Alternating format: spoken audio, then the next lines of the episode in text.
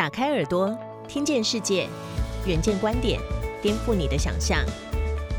以下内容由一号课堂制作播出。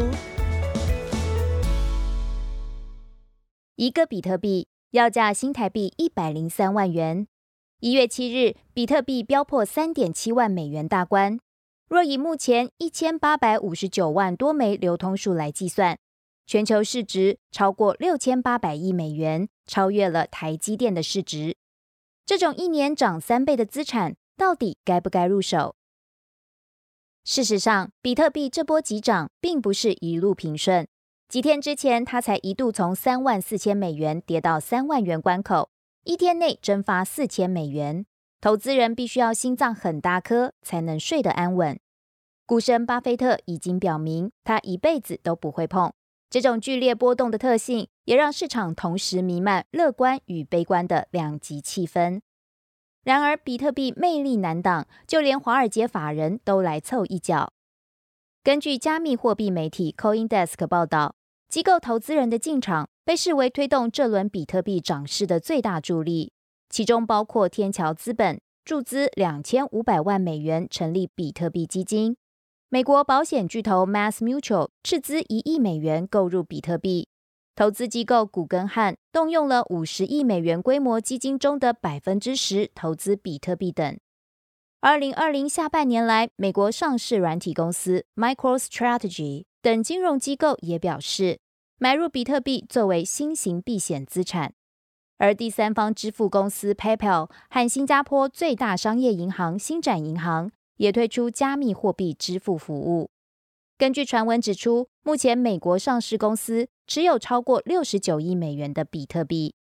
就连美国电动车大厂特斯拉执行长马斯克，也在去年耶诞节前夕，在自己的推特上询问，是否有可能把特斯拉资产负债表上的大笔交易转换成比特币。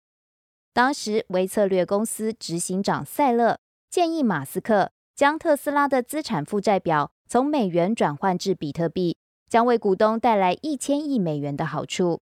先不论马斯克是否真的会听从建议，把部分资产转换成比特币，以目前美元弱势、美国联准会及全球央行狂印钞票的举动来看，不少投资者为了对冲通膨所造成的冲击，前仆后继的陆续投入资金。摩根大通近日出具报告表示，比特币的地位可比拟黄金。两者之间有竞争关系。若按此逻辑，比特币未来如果发行如 ETF 等相关金融商品，长期有机会上看十四万六千美元，也就是目前至少还有四倍的涨幅空间。附带一提，二零二零年黄金全年约上涨百分之二十五，比特币则约百分之两百九十五。不过，摩根大通也指出，目前比特币的最大助力。其实是透过大笔投机资金的支撑。若要与高达二点七兆美元市值的黄金投资来抗衡，比特币市值必须再增加约四点六倍。此外，若要保持价格波动平稳，吸引机构投资人愿意大手笔投注，而要达到这个关卡，还要很多年。只是币圈一天，人间一年，比特币的飞速飙涨，让不少刚投入的年轻族群尝到甜头。也兴起造富神话。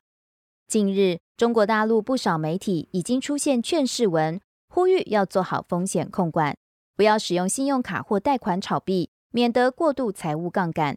坐在忽涨忽跌的云霄飞车上头，一个失神就摔个跟头。KPMG 安侯数位智能风险顾问公司董事总经理暨 KPMG 安侯建业加密资产小组主持人谢君泽表示。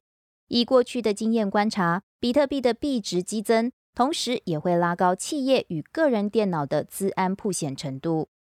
谢军则解释，这个害在比特高涨时的现象，会带来以下三种骇客风险事件：第一，被挖矿。